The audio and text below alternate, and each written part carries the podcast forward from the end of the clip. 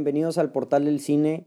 Y el día de hoy tenemos un episodio muy especial por dos razones. La primera razón es porque vamos a hablar acerca de una de las películas que considero este, un clásico de terror y que esta semana o este, este mes cumplió 20 años de su estreno. Sexto sentido. La segunda razón, y la más importante para mí, es porque por primera vez tenemos un invitado especial dentro del podcast, externo al grupo que normalmente nos escucha cada semana. La persona de la que estoy hablando está aquí conmigo en este momento dentro del estudio de grabación de Portal del Cine y es mi querido amigo, eh, amante del cine y que también tiene su propia cuenta de Instagram en donde hace críticas, Daniel Treviño, también conocido en Instagram como Carballo Films. Daniel, ¿cómo estás? ¿Cómo estás el día de hoy? No, pues todo muy bien, todo muy bien. Muy emocionado por hablar del sexto sentido y pues nomás empezar por un agradecimiento a Rodrigo y a Portal de Cine por invitarme. No, no, el, gusto, el gusto es nuestro. La verdad teníamos a Guillermo del Toro, pero le dijimos de que, oye, pues ¿sabes qué no? O sea, Carballo, Films, Daniel Treviño es... Hay niveles. Hay niveles. Hay niveles. No, pero sí, de hecho, o sea, curiosamente, ¿cuánto tiempo habíamos estado tratando de juntarnos para hablar de esta película en específico? Llevamos todo el mes de octubre planteándolo, porque pues obviamente hay que cumplir con hablar de la película de horror durante el mes de octubre. Claro, güey. Y pues lo venimos atrasando hasta que se nos abrió el tiempo de poder cuadrar. El último día de octubre, güey.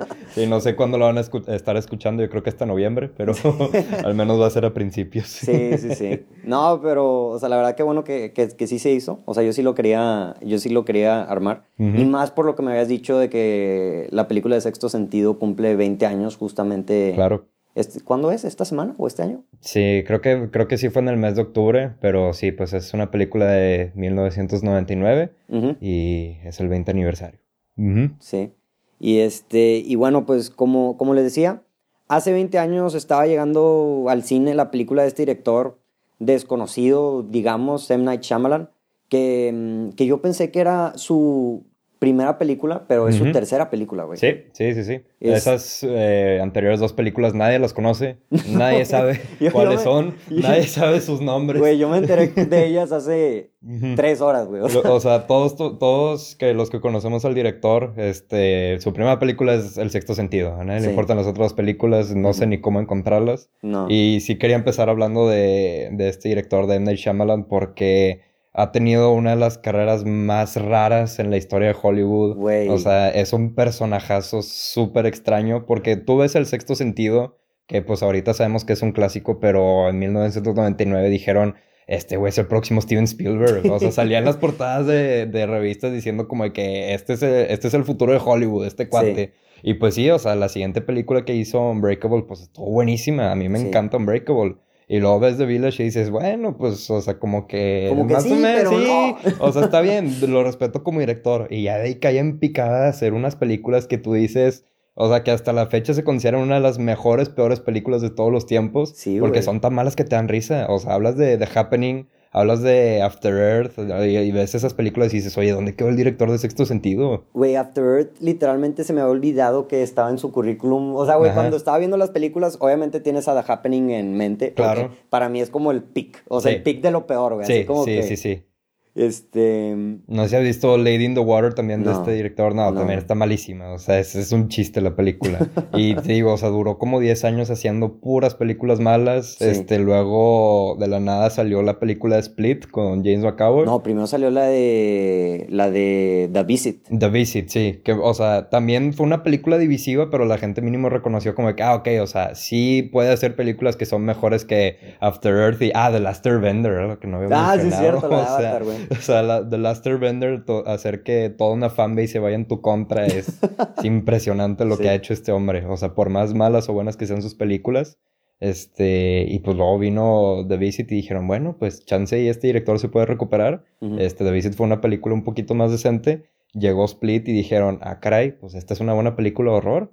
O sea, fue, fue, una película muy bien aclamada, muy bien recibida, fue un exitazo en en la taquilla. Sí. Y tanto, tanto así que decidió hacer una secuela para Split, que resultó ser una secuela para Unbreakable, su segunda película. Y pues a mí en lo personal no me gustó para nada. Güey, yo no le yo, la empecé a ver y no la, no la he terminado de ver, güey, esa película. Pero no, me gustó, güey. O sea, no me estaba gustando. Entonces, pues por eso y, o sea, por esta carrera tan extraña que he tenido de empezar en la cima, ir hasta abajo, recuperarse tantito y luego caer otra vez, está... Se una montaña rusa. Sí, sí, sí, sí. Este director neta se me hace de los casos más curiosos que han pasado por Hollywood. Está cañón. Güey, estoy, estoy completamente de acuerdo contigo, güey. O sea, digo yo, en las películas Cierto que siento que ciertas películas al principio les tiraban mucho hate, como la de Science o The Village y así, que ya a veces en retrospectiva y a mí no se me hacen lo personalmente tan malas como mucha gente en el momento dijo. No, o Science a mí se me hace muy buena.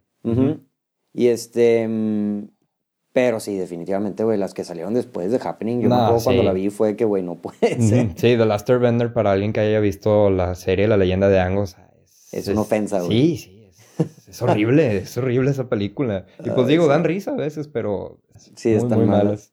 Sí, pero, o sea, güey, volviendo a la, a la película de Sexto Sentido, güey. Claro. O sea, literalmente, pues como dices tú, güey, o sea, cuando salió esta película fue un auge increíble. Sí, sí, o sea, No, no, tengo el dato específicamente de cuánto hizo en la taquilla, pero me, según yo hizo de que muchísimo dinero, güey. Este, un, este, bueno, eso, eso lo digo después de ciertos datos que leí de cuánto dinero hizo, pero, o sea, prácticamente, o sea, fue algo que impactó demasiado el género, o sea, una película 100%, o sea, como que terror, pero psicológico, claro. que, que, teme, que tiene un tema de como enfermedad y salud mental.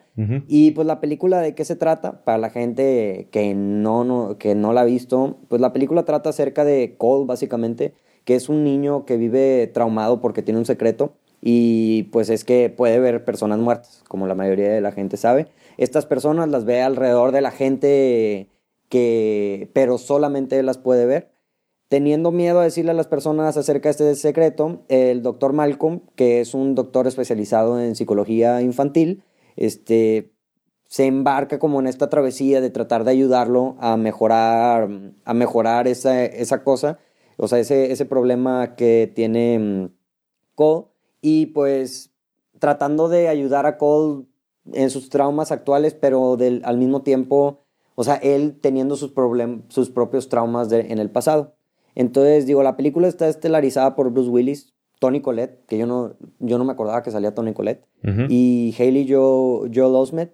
Es conocida básicamente por tener uno de los mejores, y no es que el mejor plot twist de toda la historia del cine. Claro. Y este, y mucha gente lo tiene en muy alto estimo. Pero pues para empezar aquí ya a hablar de la película, este, tú Daniel, ¿qué piensas acerca de la película de El sexto sentido? Pues pienso que es una obra maestra, la verdad. Eh, el hecho de que sea considerada la fecha como un clásico habla mucho de la calidad que tiene la película. Este sí es muy conocida por este, estos plot twists que tiene, pero eh, creo que se me hace muy curioso que durante el mes de octubre eh, las películas de horror que hayan hablado sean como Hereditary y El Exorcista y así de las que hablaron aquí en Portal de Cine, porque pues las puedes ver como películas que principalmente son dramas, pero con elementos de una película de horror. Y creo que El Sexto Sentido entra mucho en esta categoría porque es un drama y sí tiene unos poquitos elementos de horror por ahí, pero el punto de hacer esta película un drama es para poder concentrarse en los personajes, poder desarrollarlos, poder este, explorar las interacciones que tienen entre ellos y poder hacer esta historia mucho más interesante que si solo te estás concentrando todo el tiempo en de que, ah, ok, tengo que asustar a mi audiencia. O sea, tengo que tener un, una cantidad de jumpscares. Este, si no, esta película no va a ser una película de horror. Y creo que, pues, hasta ahorita las películas de horror que son consideradas clásicos son las que se pueden concentrar más en los personajes y en convertirlo en un drama y que sea este, una interacción interesante entre ellos y no tanto en cómo voy a ejecutar las partes de horror. Sí, estoy completamente de acuerdo contigo. O sea, creo que esta película, como dices tú, o sea, curiosamente, las películas que hemos estado hablando tienen como la misma temática de ser más como pues, psicológicas o que tratan acerca de traumas que tienen las personas o las familias o conflictos familiares. Claro. Pero sí, o sea, definitivamente, como dices tú, o sea, la, verdad yo no sé si la pondría como en mis mejores películas de todos los tiempos porque no tanto porque no tenga muy buena calidad de la película, sino porque no la he visto las suficientes veces. La he visto tres veces. O sea, una la vi cuando tenía 10 años, otra la vi de que cuando tenía 18 y la otra la vi ayer. Entonces, este, Pero lo que me di cuenta es que de esta película es que está muy bien dirigida, güey. Claro. O sea, está, tiene varias escenas o varias cosas que salen en la película de la forma en la que está dirigida que se me hacen muy modernas en cierto tipo. Definitivamente. Y este...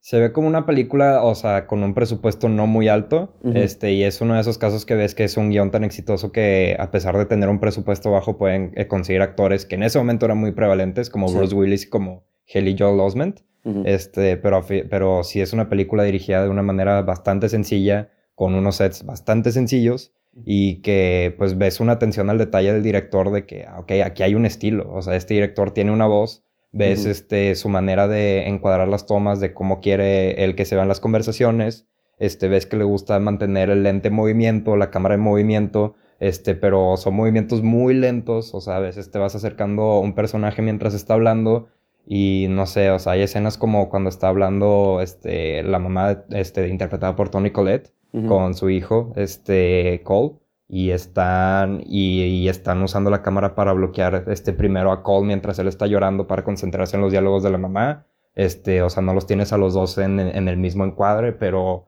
o sea, no sé, hay, hay algo que dice, que está diciendo este director, que, que, te está diciendo como que quiero que le pongas atención a esto y luego ya vas a poder ponerle atención a esto y eso normalmente no lo ves en un director de horror. O sea, esto de querer este, enfocarse en cómo ejecutar este diálogo, cómo ejecutar este, lo que están diciendo estos personajes y lo que tratan de comunicar, es algo que no ves en películas de horror. Y la verdad es que la atención al detalle en, en la manera en la que está dirigida y en la manera en la que el director de fotografía enmarca los personajes, pues es algo que no ves en películas de horror. No, no, no. O sea, es que como dices tú, o sea, es más que nada una película de drama con elementos de terror, pero no tanto, o sea, porque el elemento de terror básicamente es lo sobrenatural. Sí. Y este, pero de cierta forma todo eso, o sea, hace como que se vea muy realista la película, siento yo. Sí, sí, sí. Y algo que quería mencionar que me di cuenta, más que nada del plot twist, que ahorita ya vamos a entrar a detalle y digo, yo creo que la mayoría de la gente que nos está escuchando ya sabe cuál es el plot twist. Claro, pero dejamos una parte sin dejamos spoilers. una parte sin spoilers. Este, el plot twist no le quita a la película, güey. Claro. O sea, tú ves la película y es lo que me di cuenta, la película funciona 100% bien sin el plot twist. O sea, tú pudiste haber quitado y como que es una historia interesante. Y siento que es lo que al director después le empezó a fallar. O sea, se empezó a hacer muy dependiente de este plot twist para poder contar una historia o, mm, o hacía los plot twists por decir, hice un plot twist. O sea, pero en verdad, y siento que esta película, por ejemplo, con la de Split, digamos que también es una película que a mí se me hace muy buena de él, que es, es, igual, o sea, que no depende de este cambio o de sorprender a la audiencia, o sea, él está contando su historia y cuando lo ves otra vez, ya teniendo el plot twist, o sea, solamente hace mejor toda la historia. Lo o sea, le, lo ves sobre un nuevo aire completamente. Lo que se me hace curioso de esta película es que, o sea, yo veo la película ahorita después de haberla visto como, o sea, no sé cuántas veces la he visto muchas veces. este, la primera vez que la vi yo creo que tenía unos 14, 15 años. Pero ahora que la veo yo siento que la intención original era tener dos plot twists por la manera en la que está escrita la película y la manera en la que está dirigida. Y digo, ya dijiste el primero y está en el trailer y todo, que es que Cole puede ver gente muerta y que ve fantasmas. Pero, o sea, si tú te das cuenta la manera en la que la película te introduce a esta parte de, de la historia, este, no te, no te lo dice, o sea, no, te lo dice explícitamente, sino que al principio te lo pone como de que, ah, ok, o sea, es un niño que, que está teniendo muchos problemas, hay algo extraño ahí, tal vez algo paranormal, pero tal vez puede ser este, algún problema que tenga el niño, pero hasta una escena que ya es como 30 minutos una vez que empieza la película, que es yo creo que la escena más, más icónica de toda la película, que es cuando está en el hospital hablando con Bruce Willis. Hasta ahí dices como que, ah, ok, este niño se está jactando de que está viendo gente muerta, de que está viendo fantasmas. Y hasta ese momento de la película tú no ves un fantasma, este, y los indicios de que en verdad haya fantasmas en la película son pocos. Pero pues yo creo que desde un principio que empezaron a sacar la película, o sea, quisieron, este, pues, hacerle el marketing como de que, ah, ok, este niño ve gente muerta y esta es la trama de la película aunque pudieron mantener el otro plot twist del que hablaremos más adelante escondido, este sí. se me hubiera hecho más interesante ver esta película sin haber sabido que, ajá, exacto, que Cole podía ver fantasmas y que eso era un hecho. Porque entonces, o sea, se te viene más la duda de que, ah, ok, pues este niño está viendo cosas y luego tú empiezas a verlo con él y pues está, estarías más desde el punto de vista de Bruce Willis, que pues esta interacción entre los dos personajes es increíble y también entre, entre Cole y su mamá porque pues están queriendo creerle porque saben que él es muy importante encontrar gente que le crea, porque pues es un niño que lo bulean, que lo ven súper raro, lo ven como un freak, como lo dicen en la película, este, y el, el, ponerte en el punto de vista de su mamá y de su psiquiatra de que, oye, pues, o sea, quiero creerle a este niño, pero la neta está rarísimo todo esto, creo que hubiera tenido un rol mucho más importante en la película si pues hubieras podido llegar desde ceros. Sí, estoy completamente de acuerdo contigo. O sea, siento que eso ya entra mucho el... Pues la película salió hace 20 años y a nosotros ya nos tocó todo el auge después. Claro. Pero sí me imagino 100%, o sea, alguien entrando completamente de cero a la película, ese shock que puede tener o ese, esa intriga más que nada al principio. Sí. Con ese, con ese plot twist en específico del secreto. Sí, por lo mismo de que la película es un clásico, o sea, ha sido parodiada millones de veces, o sea, ves películas de Adam Sandler que hablan del plot twist, o sea, eh, se habla muy abiertamente de los dos plot twists este, en cualquier momento, entonces, o sea, es muy difícil para una audiencia en 2019 llegar totalmente en cero sin no saber nada de la película, hayas visto o no la película. Sí. Sí, pero, o sea, sí, definitivamente estoy de acuerdo contigo. Y algo que también quería resaltar, o sea, ya cerrando un poquito para poder entrar más a detalle a spoilers. Claro. Es la actuación de Hailey Joel Osment. Sí. O sea, se me hace increíble, güey. Sí. O sea, increíble. O sea, yo no soy de personas para decir de que hacer categóricos o así, pero yo creo que es de las mejores actuaciones que he visto en un, de un niño en una película. Sí, tal vez sea la mejor, porque no, no siempre ves actuaciones tan buenas de un niño y pues yo creo que la mayoría de, la de las películas cuando pones a un niño, pues estás, estás tomando un riesgo. un riesgo. Porque, pues, o sea, en este caso no creo que Neil Shyamalan sea un director que le dedique mucho tiempo a sacar buenas actuaciones, porque hemos visto en otras películas que pues los actores, aunque sean buenos como Mark Wahlberg, pues tienen actuaciones malísimas o Will Smith en sus otras películas. Pero pues aquí en 1999 vemos un Haley Joel Osment que película que hacía sacaba una actuación increíble. Y, aún ahorita las últimas películas que he visto él de adulto, o sea, no veo la calidad de actuaciones que veíamos en ese entonces de él. O sea, y, los directores sabían eso y hasta querían meterlo para que el actor de Harry Potter y todo, porque era una eminencia ese niño, o sea, en verdad, y en esta película lo ves, actúa increíble y este Bruce Willis también creo que actúa muy bien en esta película. Es una de, sus mejores actuaciones en esta película. Creo que Unbreakable sí me gustó un poco más. Pero tú lo ves en una película ahora como Glass, el año, que salió el año pasado, y no expresa emociones. O sea, no, hay nada en esa cara, no hay una, unas ganas de actuar ni nada. Y el, y el verlo en 1999 con las simples ganas de querer actuar y de querer empatizar con este niño, pues es como que, oye, estoy viendo un Bruce Willis totalmente diferente. Sí, y pues que ni se diga de Tony Collette, que pues hasta fue nominada al Oscar por esta película, que pues también debió haber sido nominada para Hereditary, pero en esto claro que se lo merecía. Este, se ve como una familia, tú piensas que es la mamá y que en verdad está pasando por todos estos problemas con su hijo y pues es muy, muy trágico ver a estos, a estos tres personajes este, lidiando con los problemas que tiene Cole en esta película. Y son increíbles actuaciones, en verdad. Sí, sí, estoy completamente de acuerdo contigo. Te digo, Tony Collette también no Ahí, de ella no me acordaba mucho y ya que la vi otra vez fue como que madres, o sea, no solamente, o sea, me, me dio curiosidad porque también traigo este fresco Hereditary, güey. Claro. Entonces dices, o sea, las dos increíbles actuaciones que hacen personajes de cierta forma similar, o sea, como que de tratando de mantener una familia en sí. Pero definitivamente aquí, y no sé cuántos años tenía en ese entonces, o sea, Tony Colette, pero sí se ve muy diferente, se ve mucho más chica. Pero sí, increíble, güey, las tres. Y a Haley Joel Osment también lo nominaron al Oscar. Sí, sí, sí, sí. Pues es uno de los pocos actores jóvenes que son nominados a este premio. No, y merecidísimo. Súper merecido. En verdad, este, las actuaciones de estos tres y sus personajes se le van a esta película a estar en el estatus que está ahorita, que es un clásico. La verdad. Sí, sí. Y digo, yo con eso mm, con eso, para mí, yo termino la parte sin spoilers. No sé si quieres agregar algo para sin spoilers ya para entrar está, está, difícil seguir hablando de esta película sin spoilers, la verdad. Entonces, digo, a las personas que nos están escuchando que no han visto la película o que no se saben los spoilers, pues, o sea, vayan a ver la película. Si no se saben los spoilers, eres, una, eres único, literalmente. O sea, porque no mucha gente no se sabe nada de esta película, vayan a ver esta película, en verdad es un clásico, está en Netflix, este, lo cual es una ventaja que facilita mucho las cosas. Lo que quiero agregar, nada más antes de hablar de spoilers, es que también tiene un ritmo, la película increíble que se pasa volando, o sea, tipo, también yo, yo ya la he visto varias veces, pero en verdad esta última vez que la vi hace dos, tres días se me pasó volando, pasa la película, estás interesado en cada momento, y sí, súper recomendada para cualquier persona que no la haya visto. Y como dice Rodrigo, pues está en Netflix, está muy fácil verlo. Sí. Sí, sí, sí, porque luego me ha pasado de que, oye, quiero ver esta película y no la encuentro. Nada más está en Amazon, ¿verdad? Sí, en Amazon. Y digo, ahorita hay mucha gente que tiene Amazon, pero lo peor es cuando no está ninguno de esas dos.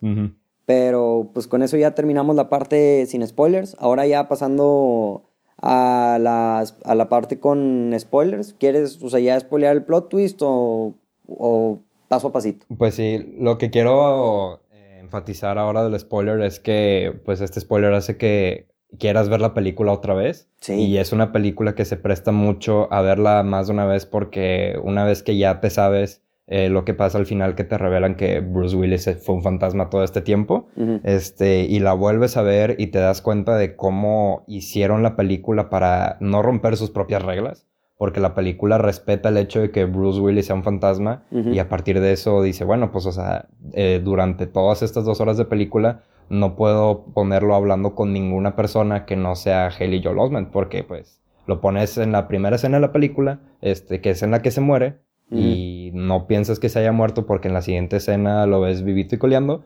pero en el resto de las escenas piensas que está con la mamá platicando en algún momento y, y en su momento no lo piensas la primera vez que lo ves, lo ves enfrente de ella y te das cuenta la segunda vez que lo ves que nunca estuvo hablando con nadie más más que con Cole. Y se me hace impresionante que hayan podido engañarnos de esa manera y no hacernos que pues, Chansey está muerto porque en verdad no lo piensas. Y por suerte, la primera vez que vi esta película no sabía.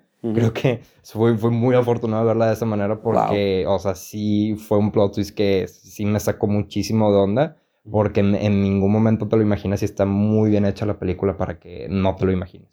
Sí, y creo que, o sea, como dices tú, o sea, está increíble el plot twist, no te lo esperas en toda la película, pero básicamente esta película como muchas de otras de las películas, es para verse dos veces, güey. O sea, la primera y la segunda vez, la experiencia que, que tienes es completamente diferente. Porque en verdad, como dices tú, o sea, la primera vez que la ves te gusta por ser lo que es, o sea, porque está entretenida, güey, porque está tensa de cierta forma, porque tienes todo este drama. Pero ya que sabes el plot twist y la vuelves a ver, o sea, ya es cuando dices, o sea, que son, o sea, qué, qué genios. Claro. O sea, porque toda la, toda la película, desde el mero principio, güey, te lo hacen bien obvio en tu nariz y tú no te das cuenta, güey. Sí, o sea, sí, sí, sí. Y creo que una escena que cambia totalmente una vez que la ves la segunda vez, este, la primera escena que tú dices, ah, cómo no lo vi, es la escena de que está en el restaurante con su esposa, la escena de aniversario que llega y empieza a hablar con ella y ahí te das cuenta que, que, su, que están pasando por un momento muy difícil en, en su matrimonio, que no hay una buena comunicación y tú dices como, pues, o sea, ¿qué le habrá hecho? ¿Qué tan difícil estará la situación ahorita que su esposa ya no le está hablando, ya no le está haciendo caso y llegan y, y, simplemente la esposa no le está dirigiendo ni la mirada, ni la palabra, ni nada?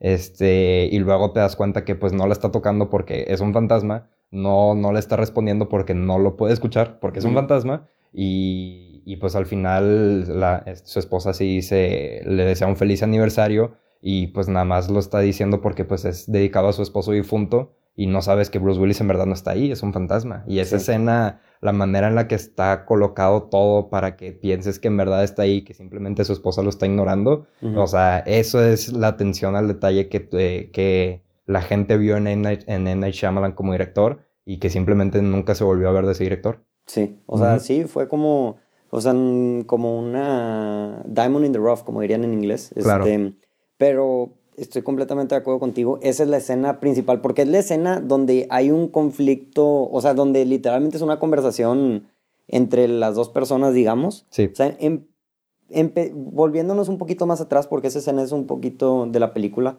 O sea, la película también hace un, o sea, una parte que podría ser muy obvia es el mero principio de la película porque sí, o sea, literalmente le disparan y tienes toda esa escena donde está el chavo de donde está su paciente que le dice que perdón y le dispara.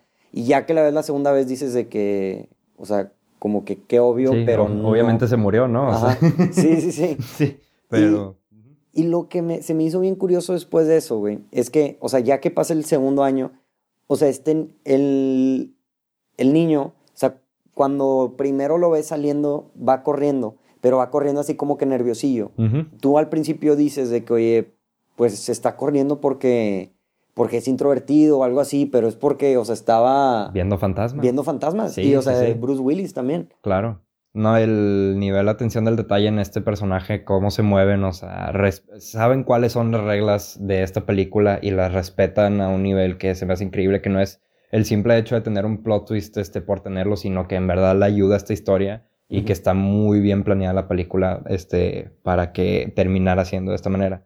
También quiero regresar a la escena que te digo que es la más icónica, este, que es cuando, cuando Cole le dice a Bruce Willis que ve fantasmas y la ves desde una perspectiva totalmente diferente una vez que ya sabes que Bruce Willis es un fantasma.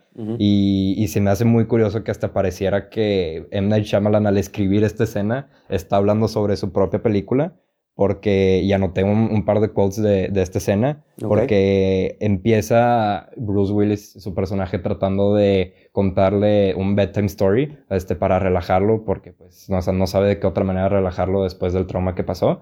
este, y se me hace muy interesante la respuesta de Cole que, que le dice que ah, pues no estás acostumbrado a leer historias de, de cama, ¿no? O sea, historias a tus hijos o algo así y le, y le dice Cole, tienes que agregar más plot twist a tus historias para que sean más interesantes y dices, ah, caray, o sea, sí es cierto, sí, esto está muy bien escrito, o sea, el hecho de que te pongan, o sea, esto que se siente casi meta sobre la película, sí, sí, sí, o sea, está hablando sobre la película y encaja totalmente con lo que está hablando el personaje y pues luego cuando habla sobre su padecimiento, digámoslo así, sobre su sexto sentido y le está diciendo de que no, pues estos fantasmas que yo veo solo ven lo que ellos quieren y estos fantasmas, este, solo, o sea, ellos no saben que están muertos y están en todos lados. Y mientras él te está diciendo, te están enfocando la cara de Bruce Willis viéndolo y te están prácticamente diciendo, oye, él es un fantasma y tú no te das cuenta. Porque pues todavía estás viendo como que, bueno, pues, o sea, le está explicando esto a su psiquiatra, pero no tienes ninguna razón para pensar que su psiquiatra es, un fantasma. Es increíble esta escena y la verdad lo que hacen con los diálogos de ambos se me hace o sea, algo que fue muy bien planeado, algo que fue escrito de una manera con muchísima atención al detalle. Y sí, es, es algo que normalmente no ves en películas de ningún director. No, sí, o sea, es definitivamente, o sea, las películas que lo hacen para, son clásicos, literal. O sea, se elevan demasiado el material por ese tiempo, por esa dedicación, por eso de irse más allá de lo que simple ves, de lo que simplemente ves y pues meterle más cosas, porque también o sea, un poquito lo que mencionabas eh, cuando estábamos hablando sin spoilers, de cómo te ponen hasta antes de ese plot twist, este, que, o sea, que te lo hacen como misterio. O sea, van, la estructura va elevándose cada vez más. O sea, hasta literalmente la primera escena donde te dicen de que capaz si este vato está viendo es una escena anterior que es cuando el güey lo dejan encerrado dentro del cuarto de sus amigos. Sí. Pero antes de eso, o sea, lo único que te enseñan que ve fantasmas o algo así, bueno, sí te lo van poniendo, pero por ejemplo, la escena cuando está con la mamá que, mm, que se abren las puertas, que se abren todas las puertas. Sí.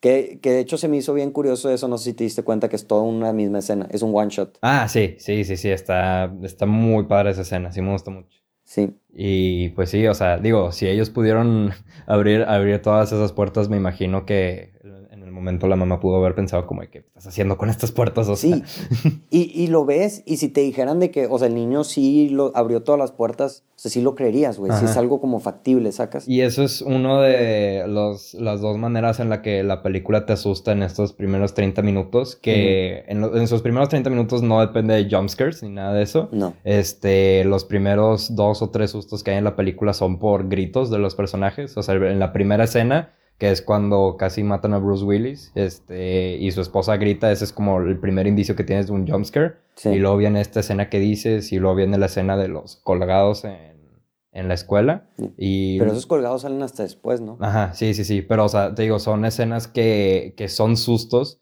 y que la, la música no tiene que cambiar para asustarte, sino que dependen de los diálogos o de los gritos para asustarte sin tener que poner un cambio drástico, drástico en la música. Sí, y siento que lo hacen muy bien, o sea, muy efectivo, porque van subiendo, es como si estuvieran subiendo el volumen, güey. Claro. O sea, están subiendo la atención en ti. Entonces, cuando ya empiezan los sustos, o sea, por ejemplo, a mí cuando se me hizo bien claro que, oye, es la tercera vez que veo la película, ya estoy grande y lo que haces, pero aún así, cuando el, morrillo, siguiente escena, este, creo que ya es después de que sabe de que ve fantasmas y lo que quieras, que el niño llega a su casa y que tiene que ir al baño. Ah, sí.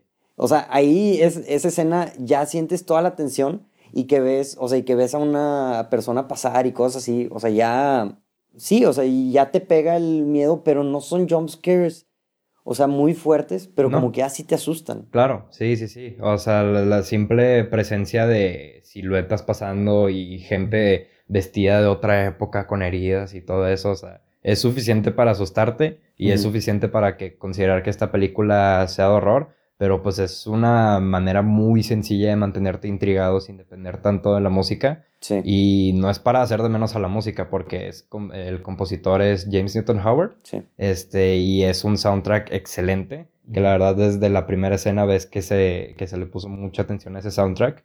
Y que pues acompañó a M. Shyamalan durante casi toda su carrera. Y en verdad es una composición de música padrísima. En verdad me gusta muchísimo esta música.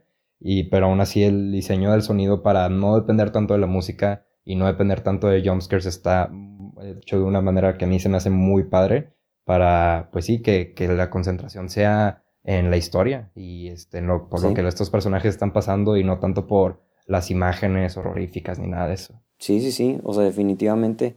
Y este, y, o sea, continuando con la película, digo, todo esto va pues va subiendo y este niño, pues ya te digo, o sea, ya empieza a ver a los, a los, a todos los fantasmas y me gustó mucho como que toda esa, mm, toda esa parte que le pusieron o ese enfoque que le pusieron. O sea, bueno, no solamente el enfoque que le hicieron a como que este niño le dio un propósito al niño y al poder que tenía como que ayudar a las personas a poder seguir adelante, porque creo que después ya, ya que empieza a ver a la gente, este, ya, mm, o sea, ya pasa toda la escena de la niña, ¿no? Que le dice Cole de que, oye, pues trata de hablar con ellos o trata de comunicarte con ellos. Este, mm, algo que también se me hizo bien interesante de cómo ponen todo es que, o sea, sí desarrollan bastante el, o sea, como que los poderes, digamos, o sea, como el, el sexto sentido. Sí. O sea, sí lo hacen bien, o sea, como la imagen de la mamá que tiene aquí con el, o sea, que puede ver las cosas y no sé, o sea, sí, sí, sí. Y este, otra cosa que se me fue ahí un poco la idea, pero lo, otra cosa que se me hizo bien interesante, que también se me hace un hint, que cuando está este Malcolm, que es el doctor, con Cole, la primera vez que se conocen están en la iglesia. Sí. Y este niño le dice que, de que no, pues, este, de que no, pues he, platicado con tres personas o cuatro personas. Algo está hablando así como que ve gente o algo así. Pero tiene, está jugando con sus figuritas. Ah, sí. Y luego le pregunta, le dice Cole a él de que te voy a estar viendo seguido, ¿verdad? Y dices ah, de que. Y él de que sí. De que, ah, ok. Y se va. Y agarra la, y agarra la estatuita. Sí, sí, sí. Pero la estatuita representa a la, o sea, como yo lo interpreté, o sea, capaz si tú lo interpretaste diferente. Vale, O sea, a mí se me hizo como que cada estatuita significaba a las personas que veía o con las que platicaba. Ok. Entonces, cuando ya le pregunta de que, oye, vamos a, mm, te voy a estar viendo, agarra otra, o sea, como que ya... Y por eso dentro de su cuarto tiene un chorro de... sí, sí, sí, sí, se me hace parísimo esto como primero te ponen como de que, ah, ok, o sea, agarró esta estatua de la iglesia, se la robó y pues nomás lo ve Bruce Willis como su psiquiatra, como de que, pues qué raro este niño que anda robando estatuillas de una iglesia, ¿no? Y una vez que lo ves verdaderamente asustado dentro de su casa y ves que tiene este, todo su cuarto lleno de figuras religiosas para protegerse de los fantasmas o algo así, o sea, es, es, esa, es esa tensión que le tiene el director de poder eh, empezar con una idea y poder ejecutarla para que tenga significancia, aunque haya sido una hora después de la película. Sí. Otra escena de la que quería hablar es ya para el final de la película. Este, antes de que se revele el plot twist, que yo, yo creo que es la mejor escena de la película, aunque no sea la más icónica, que es ya cuando está en el carro hablando con su mamá, una vez que ya este, trata de superar su miedo y, y siente que este, ya está entendiendo mejor este padecimiento que él tiene, que tiene una conversación este, con su mamá sobre su abuela. Y creo que aquí es donde ves a las dos actuaciones, tanto de Tony Collette como de Haley Joel Osment, en un nivel que no lo has visto en ningún otro momento de la película. En verdad, o sea, esos diálogos cuando están hablando sobre pues, su abuela difunta, es, o sea, hasta la fecha que la vi hace dos días, o sea, estaba casi creo que berreando con lo que está diciendo este niño. O sea, se me hizo increíble la ejecución que tiene este niño para decir esas líneas tan importantes. Y, la actuación, como dices tú, de los dos, güey. Sí, sí, está, o sea, la interacción que tienen estos dos madre e hijo, o sea, está totalmente creíble. Y pues e, es una película que habla sobre comunicación. Este, entonces tú esperas que el momento en el que puede comunicarse con su mamá y en el que decide como que, ah, ok, o sea, me voy, y él lo dice, me voy a abrir y ya voy a hablar contigo de que francamente, y pues es para mí el momento más impactante de toda la película, o sea, el, el que está en la actuación de Haley Joel Osment, el poder convencer a, a, su mamá de que él en verdad está viendo fantasmas, y, y todo en esta escena se presta a decir como que, ¿sabes qué? O sea, ya después de esto no puede haber ninguna duda, y lo ejecutan de manera perfecta.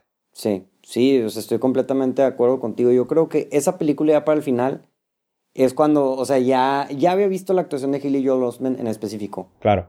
Pero en esa escena, o sea, una, fue cuando ya vi que Tony Colette también dije que madres, qué pedo con la actuación de ella. Sí. Y cuando dije Hilly Joel Osment de que, güey, este pedo, o sea, esa actuación no te la da un adulto, güey, sacas. No, no, no. O sea, está increíble. Y más que nada, siento que o sea, lo que eleva mucho es también lo sutil. O sea, que a veces, o sea, cuando con, con, oye, voltear para un lado o así, o de llorar de cierta forma, o cómo volteas.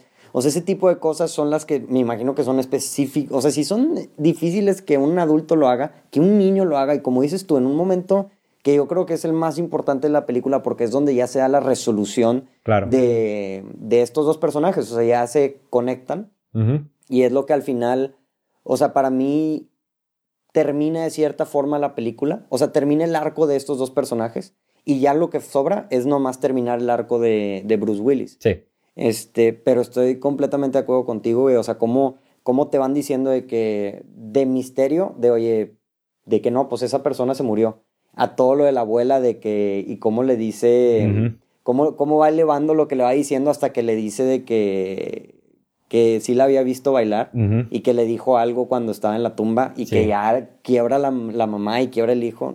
es, increíble. Es, increíble esa escena, o sea, y es una escena muy sencilla, o sea, dos personas este, con shot, reverse shot, de que hablando, o sea, en un carro es lo más sencillo que te puedes imaginar. Y la manera en la que el guion está escrito para ejecutar esta escena y las actuaciones elevan lo que podría ser algo súper sencillo y un final para estos dos personajes tan tranquilo y creo que lo ejecutan de una manera sin precedentes. En verdad está increíble esta escena. Y pues sí, este, la otra cosa de la que quería hablar era, no sé si lo hayas incluido en tus random facts del final, pero era de el vestuario de estos de los personajes. No, no lo puse. Porque hay una hay un elemento del vestuario del que del que sí quiero hablar, que es el de Bruce Willis. Ok. Porque Bruce Willis una vez que, que se muere, pues está vestido en su traje, en su en su camisa con su abrigo y no cambia de vestuario en, en, todo, en toda la película. O sea, respetan el hecho de que es un fantasma y los fantasmas, este, pues vas a suponer que siempre obtener el mismo vestuario porque pues no pueden interactuar tanto con los objetos que están a su alrededor. Y durante toda la película está usando el mismo traje, el mismo abrigo, la misma camisa, la misma corbata.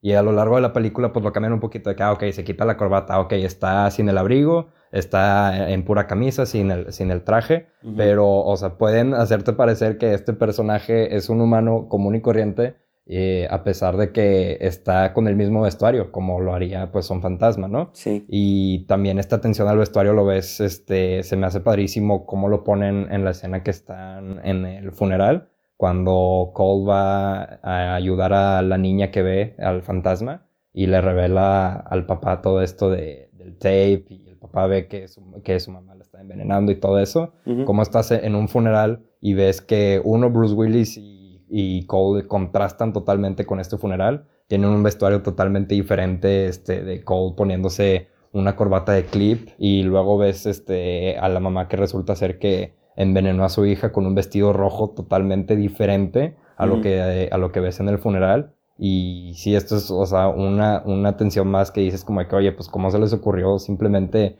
poner a Bruce Willis en el mismo atuendo durante dos horas de película y que no te estés dando cuenta que eso es otro indicio que tienes para saber que es un fantasma. Que es un fantasma. Ajá. Y, y no le estás poniendo atención por el simple hecho de cambiar de un saco a camisa, este, o tener puesto un abrigo, ¿no? Sí. Sí, o sea, estoy completamente de acuerdo contigo. Y fíjate que no me había dado cuenta de lo que tú mencionas, por ejemplo, el contraste en esa escena.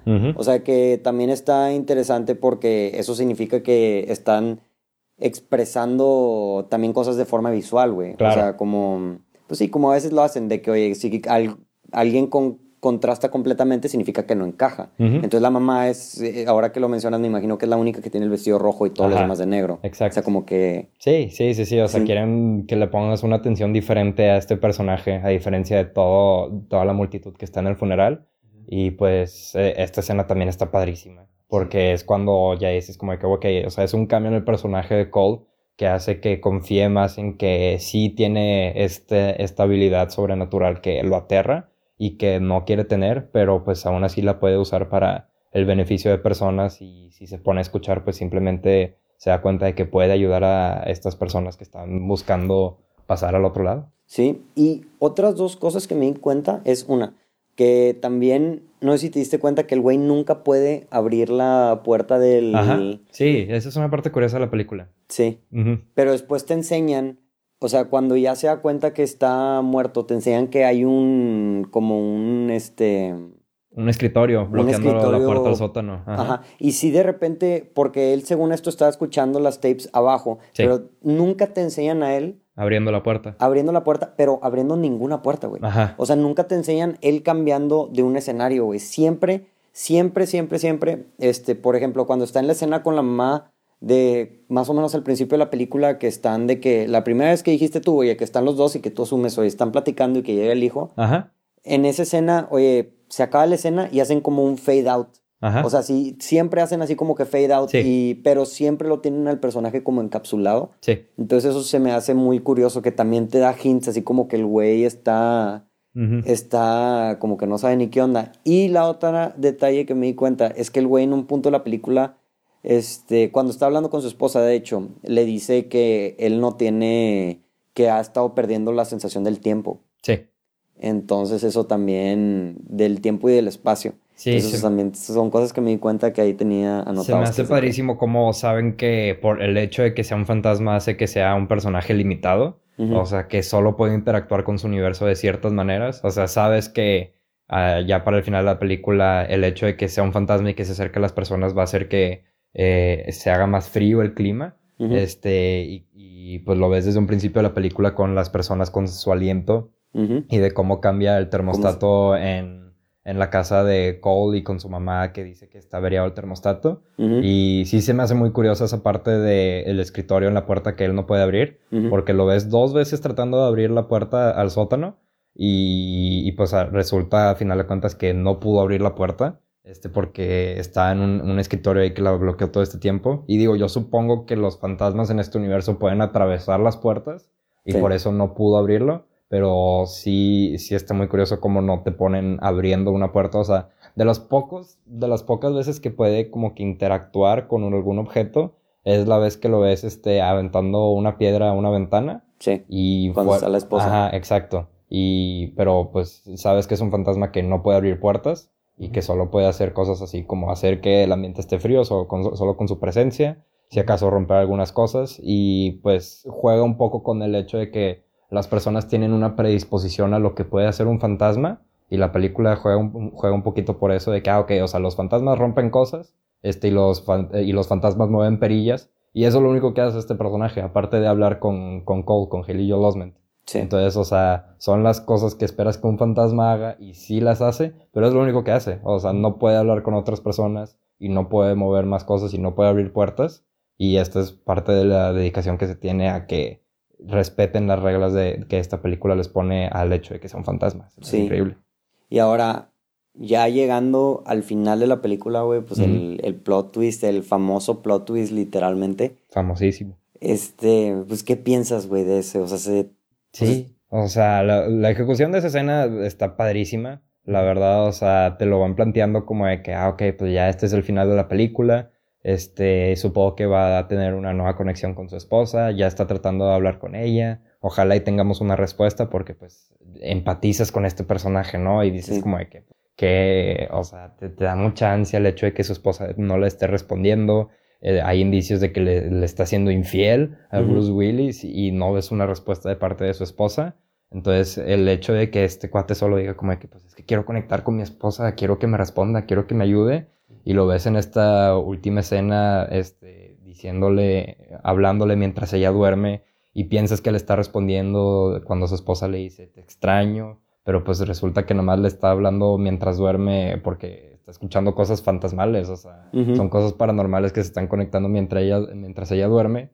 Y sí, o sea, no, no es como que te lo digan de que simplemente de que, ah, ok, ya se dio cuenta, sino que primero te ponen como su esposa suelta su anillo, él se da cuenta que no tiene un anillo y ahí es cuando ya entra como de que, ah, ok, ok, ya empiezas a recapacitar un poco como de que, ¿por qué no tiene el anillo él? Y ahora sí ya te, ya, ya te ponen la voz de Haley Joel Osment en los diálogos anteriores. Te ponen este, la puerta que fue barricada con el escritorio y todo eso. O sea, digo, muchas, hay veces que la gente critica cuando tienen que poner un voiceover, cuando explicarte algo. Pero siento que aún así esta escena está muy bien ejecutada. Siento que te, te, pone al borde durante toda esta revelación. Y pues por algo por, por, toda la película y por esta escena en particular, pues esta película sigue manteniéndose como un clásico. Y sí, o sea, esta escena es, es padrísima, en verdad. Igual que la mayoría de las escenas en la película. Y te digo, güey, o sea, lo que a mí se me hace sorprendente es que a este punto, cuando pasa, antes de esta escena, la película de cierta forma ya se terminó, güey.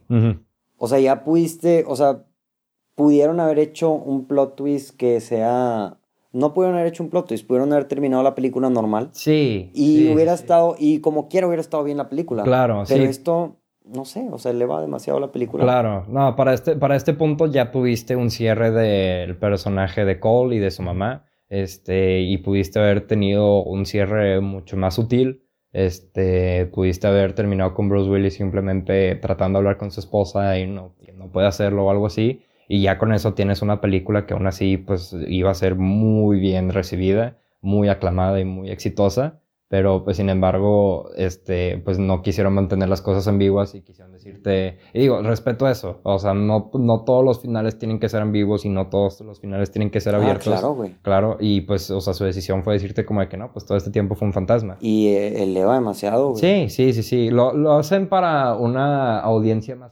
porque, pues sí he escuchado gente que dice de que, bueno, pues pudiste no haber dicho eso. y que, ajá, y que la gente, pues lo pueda ya más adelante con el pasar de los años, como de que, oye, y que si Bruce Willis en esta película era un fantasma porque no lo ves que una persona lo, lo responda o algo así.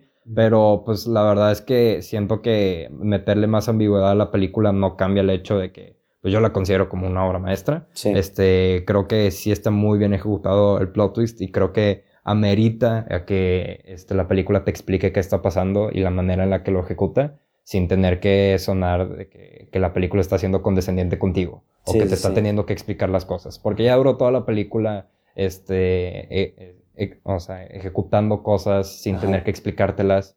Y, y, la manera en la que te explica este plot twist, o sea, no se, no se ve como algo que esté diciendo como que, ah, ok, el chance y la audiencia no va a entender esto, entonces déjame se los explico, sino que están tratando de, culminar la historia de esta manera. Conectar todo. Ajá, sí, sí, sí. Y al final de cuentas, pues sí le agrega mucho a esta película el que sepas o no sepas que Bruce Willis fue un fantasma todo este tiempo. Sí, y lo que se me hace bien interesante es que, o sea, Cole le dice de que, oye, vamos a, habla con ella mientras está dormida. O sea, él ya sabía. Mi, mi duda es si Cole siempre supo que él era un fantasma.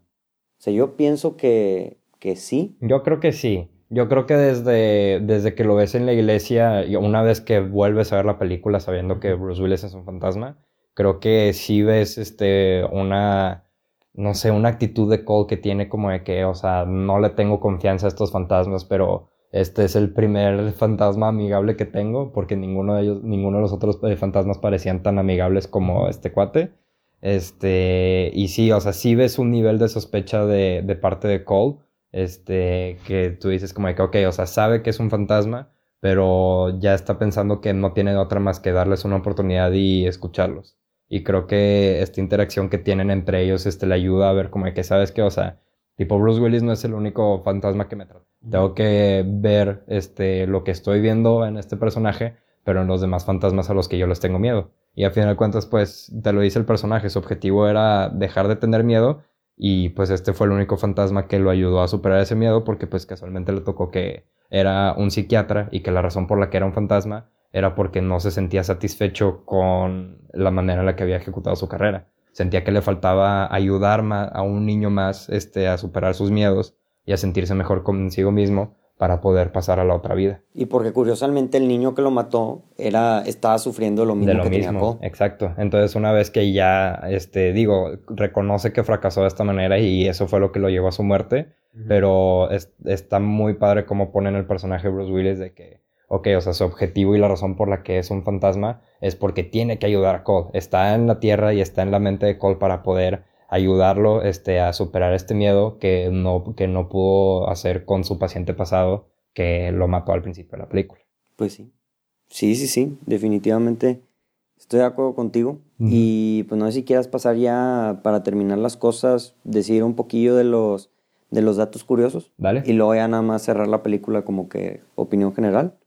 Este, bueno, o sea, el primer dato así que me puse a investigar, que ya lo platicamos un poco, es que la película, güey, o sea, aclamadísima, estuvo nominada a seis Óscares. Óscares. Ajá. Estuvo nominada a Mejor Director. Sí. Mejor Película. Sí. Mejor Actor en Gil Joe, eh, Tony Collette, Mejor Edición y Mejor Screenplay. Sí que te digo, o sea... Todo muy merecido. Todo muy merecido. Bastante. O sea, sí, o sea ahorita que dices, dices, pues sí, güey. O sea, capaz sí Bruce Willis puede haber metido, pero siento que, mm, digo, no sé cómo estuvo la competencia ese año, honestamente. Solo sé que, me acuerdo que en 99 fue un muy buen año para películas, pero ahorita que mencionabas, este, que no fue la película que, este, más ganó dinero en 1999 fue solo porque quedó en segundo lugar por Star Wars, porque salió de Phantom Menace ese año. Oye, lo que yo no sabía era que Disney hizo esta película, güey.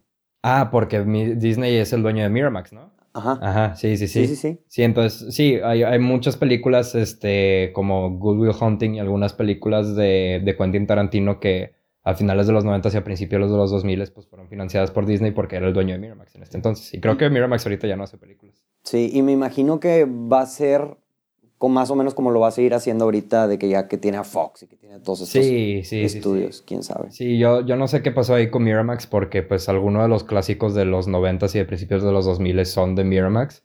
Este, no sé por qué desapareció esta compañía, pero pues ahora que Disney controla todo Hollywood, supongo que podemos esperar de que más, más películas así más pequeñas. O pues no sé, no sé qué esperar a partir de esta, de esta compra. De la compra, güey.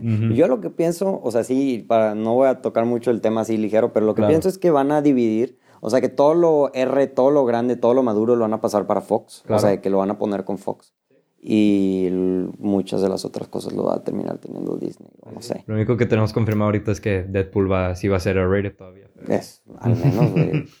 pero nunca sabes. Pero bueno, otro dato, o sea, además de que la película es producida por Disney, este, así como un rumor es que, bueno, no rumor, que supuestamente Tony Collette dijo que durante toda la producción siempre se estuvo despertando así como que a la, a la misma hora, de que se despertaba de que a la madrugada, de que todos los días, así como que entonces, digo, está esa historia de así como de, de terror. De que ellos, los actores, se sentían embrujados. Sí, de, estilo de película del exorcista y cosas así que como que cosas raras pasaban. Eso no sabía, está curioso. Sí, sí, sí. Y este, mm, otra, otro dato interesante es que Bruce Willis, o sea, hizo esta película porque firmó un contrato de tres películas. ¿En serio? O sea, ya sabes cómo a veces hacen de que, oye, vas a hacer esta película, pero tienes que hacer tres películas con el estudio. Hizo tres películas, o sea, firmó tres películas para hacer. La primera, eh, o sea, la primera que hizo fue Armageddon. Ok. El sexto sentido y otra que se llama The Kid. The Kid, esa no lo ubico. No, pero, o sea, es, su, esas son las tres películas que hizo con el contrato. Ok. De, con Disney específicamente. Y otra cosa interesante de la película es que mm, se supone que todas las personas que pueden ver muertos en la película tienen un mechón blanco en su pelo. ¿En serio? O sea, que se supone que, y sí, de hecho sí, Cole, sí, ese sí me di cuenta de Cole, que aquí atrás, y si, o sea, lo puedes buscar, tiene así un mechoncito blanco y que se supone, eso sí no vi, que el otro chavo, que no me acuerdo cómo se llamaba, Vincent o algo así, Ajá. él también tenía de que el pelo como que blanco. Eso no lo noté. Sí. Está muy curioso. Y este, sí. Y que se supone que Cole nunca, o sea, que a pesar de que muchas veces está frío, el Cole nunca tiene frío. O sea, que, por ejemplo, cuando está la mamá y de que tiene frío, él nunca tiene frío y que se supone que porque lo que hace que la gente le dé frío a las personas, es lo que leí, es que, mm, que cuando los muertos están enojados o frustrados con él y como él nunca tuvo problema con los muertos, según esto nunca tuvo frío. Entonces esos son como que, digo, no sé qué, esos son de las cosas que me encontré en internet, no sé qué tan ciertas sean, pero, pero sí están interesantes. Apenas ver otra, eh, la película otra vez porque vemos, no sé, o sea, es, la película está, está filmada en Filadelfia y pues yo creo, supongo yo que es un lugar frío, por eso los vemos este, abrigados todo el tiempo y con frío y todo. Sí. Este, pero cuando vemos a la única otra persona que padecía de este sexto sentido, este, el otro paciente al principio. Casi es pues, Sí, o sea, está, está en calzones y lo vemos pues con frío, ¿no? O sea, o sea como salido de, de un baño frío, este, pero... Y, y a Cole lo vemos en pura playera y en calzones también en su casa. Y pues sí, no, no lo he notado, pero sí tiene razón. O sea, nunca lo vemos con frío. Pero pues lo que no sabemos es qué le pasó al primer paciente para que lo viéramos con, con tanto frío. No sé si ya llegó a un punto donde ya estaba muy afectado con esto, que era lo único que sentía o no sé, pero sí es, sí es algo que tienen de diferencia entre estos dos personajes, según yo, por lo que me acuerdo de la película. Sí, sí, sí. Y digo, básicamente esos, esos son los datos, o sea, sí se me hicieron muchos muy curiosos. En especial te digo, todas esas cosas como que cómo funciona el estudio. Hay más, hay más datos que también me topé de que, o sea, que corrieron a la persona que escribió el guion porque, porque, no les, porque a Disney no le había gustado el guion o porque lo había comprado mucho dinero y cosas así interesantes de actores que iban a interpretar a los personajes y que siempre no. Este, por ejemplo, Michael Cera ¿En serio? Iba a ser, iba a ser Cole, pero, siempre no. Y fue Haley Joel Osment que hicieron. no, qué bueno. O sea, no, puedo ver esta película con. Sí. Está, está curioso como. O sea, sí es una buena actuación de, de Bruce Willis, eso no me cae duda. Pero creo que es uno de esos personajes donde, ok, o sea, Chansey lo pudo haber eh, interpretado otro actor vez elevar un poco más este, la, actuación, porque no es tan increíble la actuación en esta película. No. Pero, o sea, claro que hace bien su trabajo y es un trabajo que, como dije antes, pues ya no vemos de Bruce Willis. No, pues, güey, ya de echar ganas completamente. Sí, sí, sí, claro. Y este, y sí, sí, sí, sí, pues es, eso, pues eso es básicamente todo. No sé si quieras mencionar algo más, algo específico. No, creo que ya abarcamos toda la película. abarcamos toda la película. el, el deep dive este, digo, esta película, güey, como, es, como dices tú, o sea, es prácticamente una obra maestra, es un clásico, y con solo 20 años ya sabes, o sea, el legado que, que tiene la película y cómo siento que muchas veces una película se nota lo clásico que es por el impacto que tiene la cultura. Claro. Y, o sea, de ahí ya todos los plot twists son de que, ah, el plot twist, de que estilo, de que, ah, estilo estilo, ¿cómo se llama? Estilo El Sexto Sentido. Sí. Hasta la misma carrera del director, güey. Claro, sí, sí, sí, es un punto de comparación, o sea, de que cuando una película sale y mucha gente la ve por el plot twist y se sabe, o sea, lo tratan de comparar con El Sexto Sentido porque es el plot twist más el más famoso que te puedes imaginar en el momento si quieres poner tu nota en una revista o algo así. No sé, esta película tiene un plot twist casi tan bueno como el sexto. O sea, así de importante es esta película para la, la cultura del cine y de Hollywood en general. Sí, definitivamente. Y digo, te digo, ya terminando con, con, las ideas de la película, o sea, creo que la película, pues como dije, güey, está muy bien dirigida, güey. Está increíblemente actuada, güey. Claro. La historia, o sea, ahorita cuando leí que estuvo nominada a Mejor Screenplay, dije, güey, tiene sentido completamente. Sí, merecidísimo. O sea, sí. Y, y pues sí, básicamente, en verdad, o sea, yo ahorita que, fíjate que una de las cosas curiosas de hacer el deep dive es que me he estado dando cuenta de eso. O sea, lo que tú me dijiste al principio. O sea, qué curioso que las películas que considero clásicos, que, o sea, de cierta forma las tres películas que hemos hecho deep dive son de tres diferentes rangos de, o sea, por ejemplo, El Exorcista de cuarenta y pico de años. Sí. Y esta hace 20. Y Hereditary hace 1. Ajá. Y, o sea, todas tienen ese mismo, o sea, ese, como que esa misma temática de psicología y de como ese aspecto. Sí, y se me hace bien curioso que no mucha gente lo hace, güey. Claro. O sea, se van por lo fácil. Claro. Sí, porque sí, claramente lo que hicieron estos tres directores con estas tres películas, o sea, no es fácil. Este, no es fácil hacer una película de horror y concentrarte en la psicología de los personajes y en la interacción entre los personajes y todo, porque ejecutar eso es muy difícil. Y digo, también soy muy fan de las películas de horror como The Thing y, algo que sí sea lleno de, de, gore y de monstruos y todo eso. O sea, también me gustan mucho esas películas de horror, pero sí es un hecho que no siempre cuando una película de horror eh, tiene éxito, este, es porque sea por el drama que están teniendo entre los personajes. Y hasta la fecha, o sea, muchas, mucha gente le va a sacar la vuelta queriendo ver una película de horror. Si le dices, vamos a ver el sexto sentido, pues, o sea, quieren ver algo diferente. O sea, no esperan ese tipo de horror, esperan algo con más jumpscares, o sea. Porque, algo... es, Ajá. porque es más drama. Sí, sí, sí, sí, exacto. Porque pues a mucha gente le, aburriría. A mí no me aburrió en ningún momento esta película. Pienso que me mantenió me mantuvo clavado en todo momento. Este, pero cuando una, una, persona espera una película de horror, pues no es esto lo que se espera. No, no, definitivamente no. Y sí me da un poco de lástima y de, y de hueva que, pues que sí, que eso, que eso ya no pasa.